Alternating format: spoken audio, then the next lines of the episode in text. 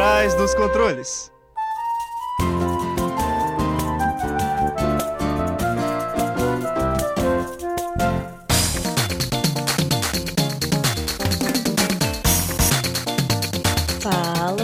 Ouvinte, seja bem-vindo a mais um episódio do Por Trás dos Controles, o programa que pluga você no mundo dos jogos. Mais um episódio vindo diretamente de nossas casas e transmitido pela nossa querida Rádio Fiscar 95,3 FM. Eu sou a Luana E eu sou o Thiago. e hoje a gente tá com dois convidados aqui, o Binário Olá.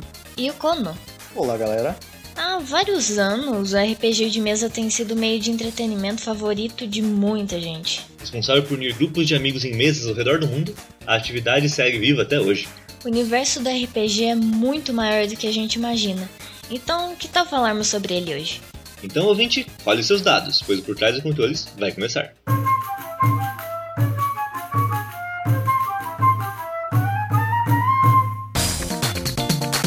Você está ouvindo Por Trás dos Controles, o programa que pluga você no mundo dos jogos. Bom, eu acho que para começar esse episódio eu tenho que pedir para você, Luana, explicar pra, pra gente, pros nossos ouvintes, o que, que é esse tal de RPG que a gente tá falando. É aquele jogo de computador? Não exatamente. Hoje a gente vai falar um pouco mais sobre RPG de mesa. Ele surgiu em 1971 com a criação do D&D. Antes não era esse o nome, só que hoje a gente conhece ele como D&D, Dungeons and Dragons. E RPG é a abreviação de Role Playing Game, ou seja, é alguma coisa tipo jogo de interpretação, jogo de interpretar.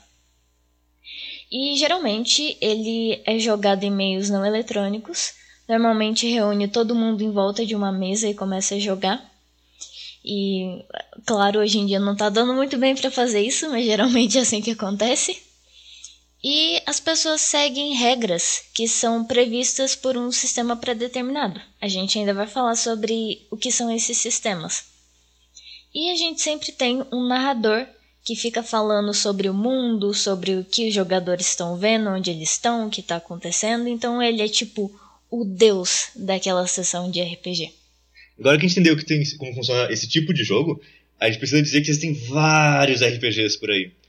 É, Binário, Kono, o que, vocês me dizem aí de alguns RPGs que vocês curtem? E conta um pouquinho sobre eles, o que, que vocês curtem neles. Então, é, gente, eu, sou, eu jogo RPG há mais de 10 anos. Os, os sistemas que eu tenho mais conhecimento, digamos assim, mais é, experiência, digamos assim, foi Dungeons and Dragons. Eu comecei na quarta edição, passei pra quinta, e atualmente eu prefiro Tormenta, que eu descobri depois de um tempo na é, conversando com grupos de RPG em geral, que ele era um sistema baseado no D&D terceira edição, ou um 3DT, né, pra quem sabe. E é um sistema totalmente brasileiro, que eu gosto muito. E atualmente ele tá na, ele tá no, ele tá na, na versão nova, né, Tormenta 20, recomendo a todos. Tormenta eu nunca joguei, mas eu tenho aqui alguns quadrinhos base- eh, baseados no mundo de Tormenta. Eu tenho aqui os volumes do LED, Ah, eu coleciono também os LED. que não só tem as regras do RPG o Tormenta, né, mas como ele tem o próprio mundo dele. Então tem vários livros, quadrinhos, tudo. Sim, é um sim. mundo bem povoado. Ele é, um, ele, como fala, ele é um sistema próprio dele mesmo, com toda a background e tudo. É, eu, eu, eu, sinceramente, eu acho ele mais interessante do que o universo de D&D. Ele consegue pegar várias coisas e estender numa, de, uma, de uma forma absurda. Que os deuses são únicos, as, tem muitas raças que são que eu nunca vi nada parecido no, em outros sistemas, como Pathfi- Pathfinder e o D&D mesmo. E, cara, é um universo de uma coisa completamente maluca. Você pode colocar mechas no universo de Tormenta que não vai estar fora da série, cara. É, é absurdo nesse nível. Nossa, é bem interessante mesmo. Que tipo, o. O 3DT, que é um, um sistema um pouco mais antigo, que foi feito pelo mesmo pessoal que fez o Tormenta, né? É, ele bebia muito disso, né? Que ele queria muito ser um sistema, tipo. Que você conseguisse encaixar qualquer universo nele, qualquer história nele. Então tinha, tinha, tinha fada, tinha mecha, tinha um monte de coisa. E a, eu não lembro exatamente qual, o que veio primeiro, se foi o sistema ou se foi o universo, mas eu sei que o, o universo de 3D e T é o Tormenta. E o sistema Tormenta 20 veio o veio um pouquinho depois, né? Acho que agora um pouquinho mais recente. É, o Tormenta É, 20 que já antes saiu... do 3D e T ele, ah, diga. O Tormenta, o Tormenta 20 já saiu o quê? Uns dois anos atrás, antes da pandemia, coisa assim? Foi, Algo tipo, assim, ele, ele é bem Sério? novo. É bem novo, tipo, Ele bem é novo bem mesmo. novo. É, então, é, porque o 3D e T original, ele era jogado com o D6, né? Que são esses dadinhos de Monopoly. Porque, tipo, assim, pessoal que, a- a- que gosta de board games casuais, assim, estão acostumados com um dadinho normal de seis lados, né? A gente que gosta de RPG tem, tipo, seis tipos diferentes de dado ou mais. É Então, é, então, então tem sistema que usa um só, tem sistema que usa todos, etc. O D&D, que é mais, Pathfinder também, que são mais conhecidos, eles são um sistema que a gente chama de sistema 20, né? Que é o sistema que você rola um dado de 20 lados e soma os seus bônus. Mas o 3D&T, ele era, ele era usado um dado de 6 lados, né, normalmente, para ser mais fácil pro pessoal. E aí o Tormenta 20 veio como um sistema 20 para esse universo. Que o pessoal tava começando a se acostumar mais com D&D, essas coisas, e pegaram essa também. Essa onda. Uma coisa interessante também de pra acrescentar também é pra galera que não tá muito acostumada mesmo. É, as pessoas sempre perguntavam pra mim, tipo, quando eu ia jogar RPG. Mas nossa, você precisa de tantos dados assim? E é uma coisa que eu sempre percebi também, por mais estranho que seja, até o, tipo, praticamente os dados que a galera mais usa no final das contas é o quê? O D6, que é o dado normal, né? Sim, O o dado que D20. todo mundo conhece. o D20 e maioria das vezes, e no máximo um D8. O mais, tipo, um D4 também vai. Mas, tipo, É, às vezes os D4. dados os dados meio que ovelha negra, tipo, é um D10 e um D12. Nossa, tadinho do D10 e do D12, é. O D10 ele ainda pode ser um pouquinho mais é, utilizado, porque ele pode ser utilizado como D100, né? Que É, muito, tem muito, é, tem muito sistema que é baseado em porcentagem, como Call of Cthulhu ou Warhammer, né? Que você tem, tipo, ah, um número de 0 a 100 no seu atributo aí, por exemplo, ah, eu quero fazer um teste de direção, por exemplo. E aí você tem 40 de direção. Se você rolar o dado de porcentagem e tirar 40 ou menos, você passa. Então você tem 40% de chance de passar. Normalmente tem, tem bastante sistema que é baseado nisso, porque é meio intuitivo de você ver, né? Por isso, acho que por isso que eu acho que o D10 é um pouquinho mais utilizado. E esse último sistema do Cyberpunk, acho que é o Cyberpunk 20, ele também usa D10, só que ele usa D10 sozinho. Então, tipo, é o D10 mais as coisas. Como se, como se a gente normalmente usasse o D20 mais bônus, só que eles usam um D10, o que eu acho um detalhe interessante. Mas é, o D12, tadinho, quase ninguém usa ele. É, e como diz, a maioria das vezes que vai usar o D12, é melhor, é melhor rodar 2D6. É, então. E vocês estão falando aí bastante sobre ah, usar dados, é, tem os tipos de dados, D20, D12, D6. É, o que mais que a gente precisa geralmente para jogar RPG? Para quem tá ouvindo a gente, pretende começar, o que, que precisa para jogar? Primeiro, eu acho que, em geral, você precisa ter, como fala, o sistema, né? O livro de regras, digamos assim. Uhum. Porque, é, primeiro que esse, como falou, a gente falou, tem vários sistemas e cada um deles funciona de uma maneira diferente. E o porquê que você precisa de um certo número de regras? Que como, pô, pra quem não tem muita ideia, o RPG é um jogo de narrativa. Você, você e seus amigos, mais o mestre, vão, vão servir como personagens e o narrador de uma história. E a partir disso, você, o dado vai decidir todas as coisas que têm possibilidade de dar certo ou dar errado, de acordo com a narrativa. E por causa disso, dependendo do sistema, você vai ter maneiras diferentes de você conseguir fazer essa jogada de probabilidade para ver se vai dar certo ou não. E são tantas. Você precisa de um sistema normalmente porque são tantas coisas que podem acontecer numa história, principalmente com um jogo de narrativa, que é, que é quase essencial que você tenha regras para conseguir resolver algumas coisas. Porque eu já, já experimentei jogar com sistemas feitos com, por pessoas, tipo, não oficialmente assim, só, fazer um, só pra fazer um RPG assim, meio que por cima.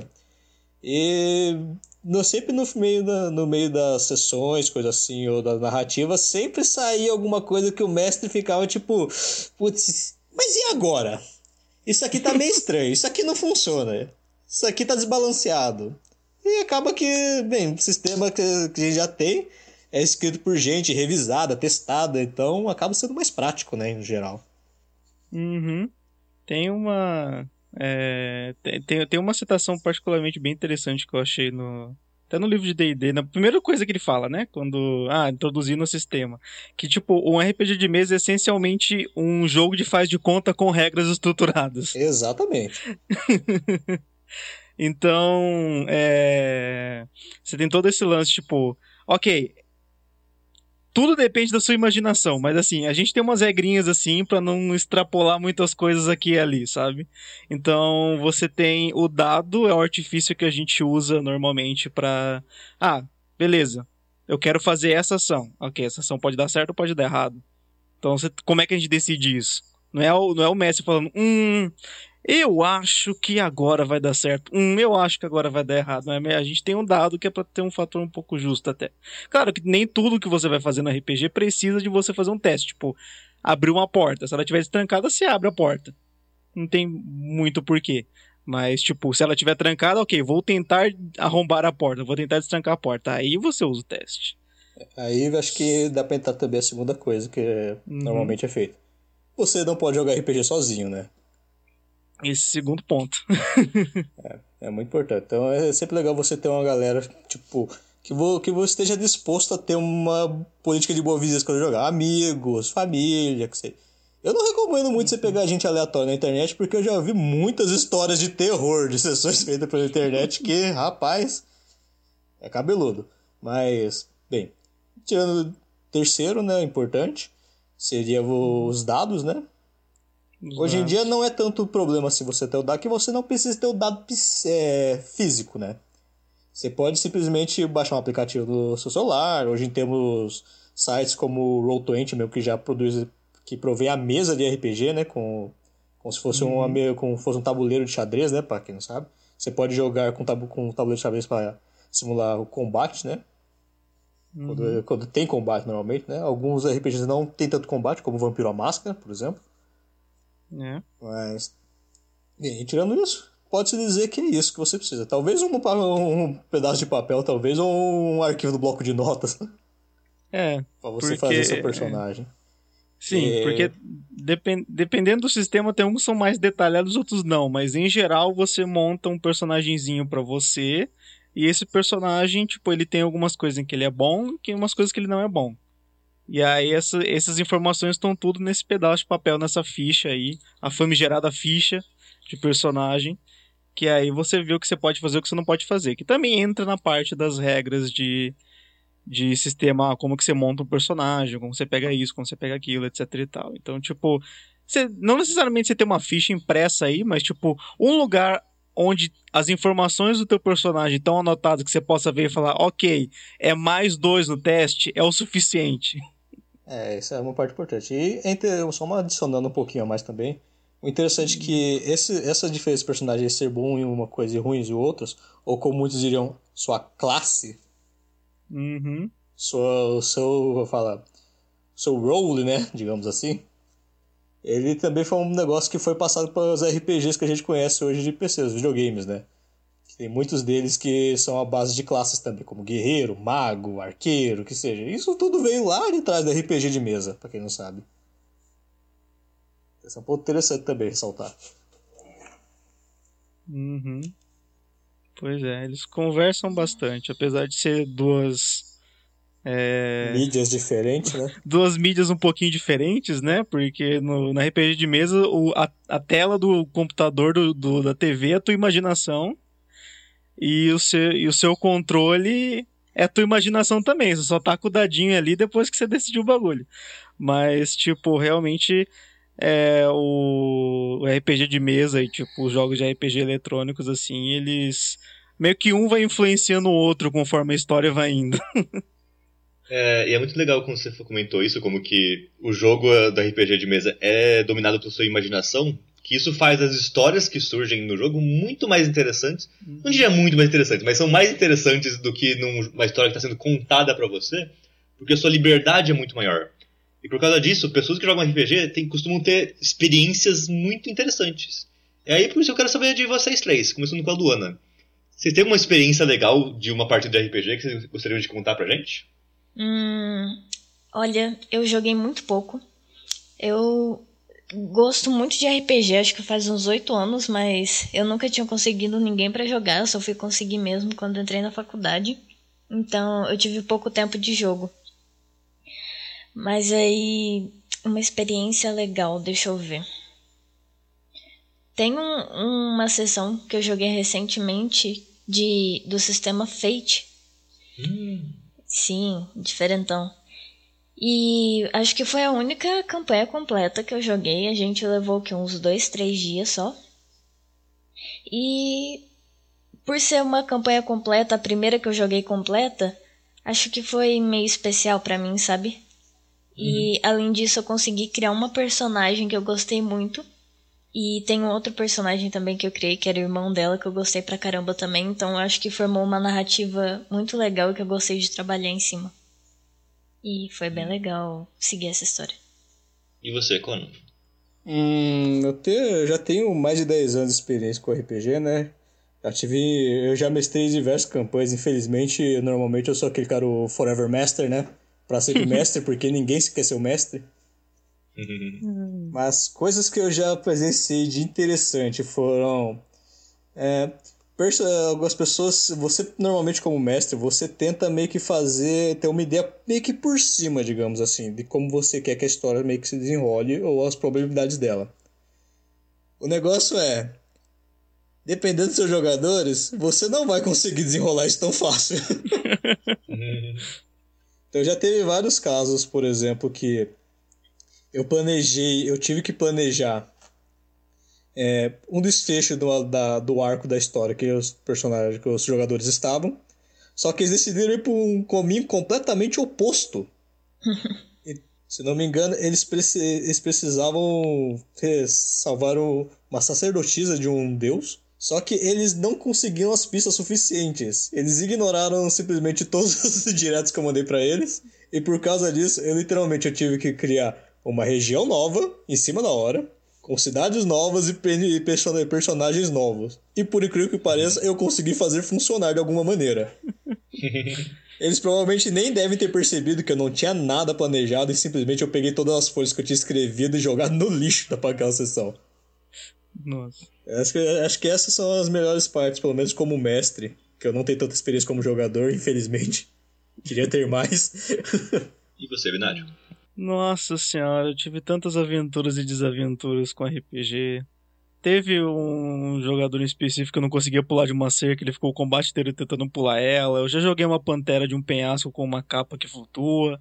Mas, é, eu acho que uma das experiências mais únicas que eu já tive de, de RPG foi, tipo, em uma sessão específica, uma coisa que a gente não fez em outras sessões, que mas era em uma específico, que a gente tava numa da sala da USP, inclusive, só tava só nós, numa sala um pouco maior da, da USP, e a gente tava, é, de contexto pra história, né, rapidinho, é, nós éramos um- uma equipe de vigias numa vila pequena, e a gente tava numa situação onde, tipo, tinha um cara da, da realeza que veio cobrar impostos, e os impostos eram altos demais, e a gente precisava arranjar um jeito de reduzir esses impostos. E aí a nossa solução foi chamar, tipo, ele e o pessoal pra, pra taverna, enrolar ele um pouquinho, usar um pouquinho do, de artifício de vinho, etc e tal, pegar os papéis e, e dar uma alterada pra dar tudo bem. Só que, tipo, o que mais foi interessante é que, tipo, aquela mesa a gente tinha bastante jogador, né? Acho que tinha uns sete jogadores naquela mesa, uns seis ou sete. E a gente ficava fazendo muita conversa em paralela, tipo, principalmente pro plano, né? A gente fez todo o plano. E a gente chegou nesse momento, aí, tipo, ah, tinha essa galera que ia fazer e distrair esse cara, tinha essa galera que ia distrair esse cara, esse cara. E a gente, na real, ficou em pontos diferentes da sala. Em vez de, tipo, ficar todo mundo em volta da mesa, o pessoal que tava conversando com algum NPC tava perto do mestre, eu e mais um cara tava, a gente tava tentando discutir o que, que a gente ia fazer depois, porque as coisas dando certo e dando errado. Outras duas pessoas estavam, tipo, do outro lado da sala simulando o lado de fora, que eles foram na carruagem do cara tentar pegar o bagulho, etc e tal. E a gente ficou nessa dinâmica, em- é, andando na sala, é, trombando um com o outro, passando informação, etc e tal. Até, tipo, mais ou menos o final do, do plano que acabou dando tudo certo. A gente pegou o papel, foi lá no, no- na cozinha, alterou os negócios, botou de volta. E, tipo, por aquele momento, só aquele momento, todo mundo, tipo, levantar da mesa e começar a andar pela sala como se tivesse na cena foi, tipo, muito maneiro. Eu me lembrei de uma cena também, vai ser um pouco rápido, né?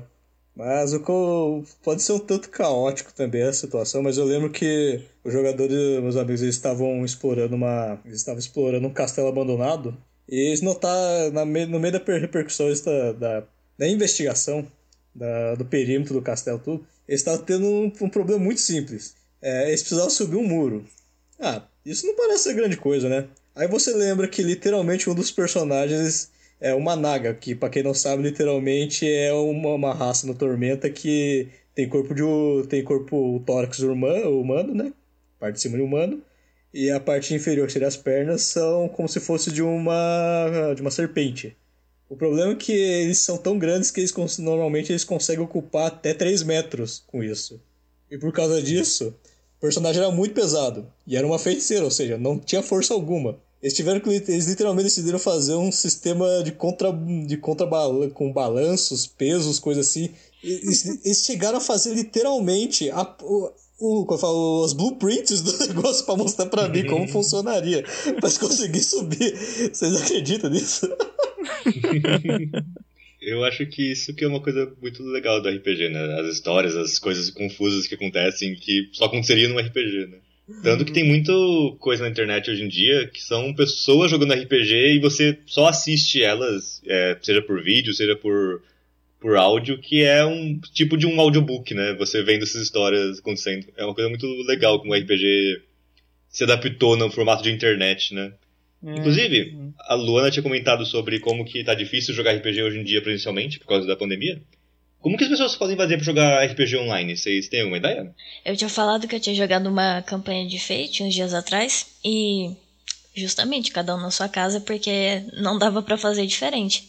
Então a gente usou um site, é, eu não lembro bem o nome, mas era um site muito completo que te dava uma, um espaço para desenhar um mapa e para fazer as fichas dos personagens. Tinha um chat também, tinha um sistema para rolar dado. Então era muito completinho. Foi, a gente fez tudo, tudo, tudo nesse site. A única coisa é que a comunicação a gente fez pelo Discord, só que acho que nem tinha necessidade porque o site também tem essa função. Então é uma uhum. plataforma muito legal. Antes da gente encerrar o episódio de hoje, eu só queria dar um aceno para os desenvolvedores de jogos de tabuleiro que é, de uns tempos para cá eles têm tentado reinventar o que é um RPG, um role-playing game. Então você tem alguns jogos tipo o Inhumane Conditions, que é um jogo que tenta fazer um, um, RPG, mas a ideia é, em vez de ser uma história num mundo fantástico e tal, ele meio que se torna uma, uma entrevista igual no Blade Runner, para saber se a pessoa é um humano ou um robô. Então você recebe uma. Um, um jogador recebe uma, um envelope com algumas condições que ele tem que cumprir enquanto ele fala. E o, e o entrevistador também tem uma lista de, tipo, coisas que só robô fala, coisa que só humano fala, coisa assim. E aí eles têm que fazer, tipo, essa entrevista em 5 minutos, tem um timer, uma pessoa tentando fingir que é, que é um personagem robô, ou não, tentando provar que é humano, e um entrevistador tentando descobrir pelos que ele está dizendo aqui ali ou não. É um RPG, é interpretação de papel, mas ele vai para um outro lado de do que você pode fazer com o RPG. Então, o RPG vai crescer. Eu, imagino, eu tô conseguindo ver que o RPG vai se tornar coisas muito mais diferentes com o passar do tempo e é, é bom a gente ficar de olho nisso aí. Nossa, tem que ter muita criatividade, né? Mas, gente, nosso tempo tá acabando, infelizmente. Mas antes, vamos ver nossos recadinhos. Siga a gente nas nossas redes sociais. É só procurar por Fellowship of the Game no Facebook, Twitter e Instagram, que a gente tá lá. E se quiser jogar os nossos jogos, é só entrar no nosso it.io e procurar por Fellowship of the Game. Se você quiser escutar mais do Por Trás dos Controles, é só você entrar no site da radio.viscar.br e lá você vai encontrar nossos episódios. Também no Spotify, Apple Podcast e todos os outros aplicativos de, de e todos os outros aplicativos de podcast. E, é claro, toda segunda-feira às 8 da noite na Rádio Fiscar. E esses foram os recados desbloqueados no momento. É, gente, muito obrigado por bater o papo aqui com a gente, foi bem bacana. Obrigado aí, pessoal. Muito bom. Espero aparecer mais vezes também, apesar dos controles. Valeu, gente, pelo convite. Ah, adoro ficar falando qualquer coisa nesse podcast, ainda mais RPG.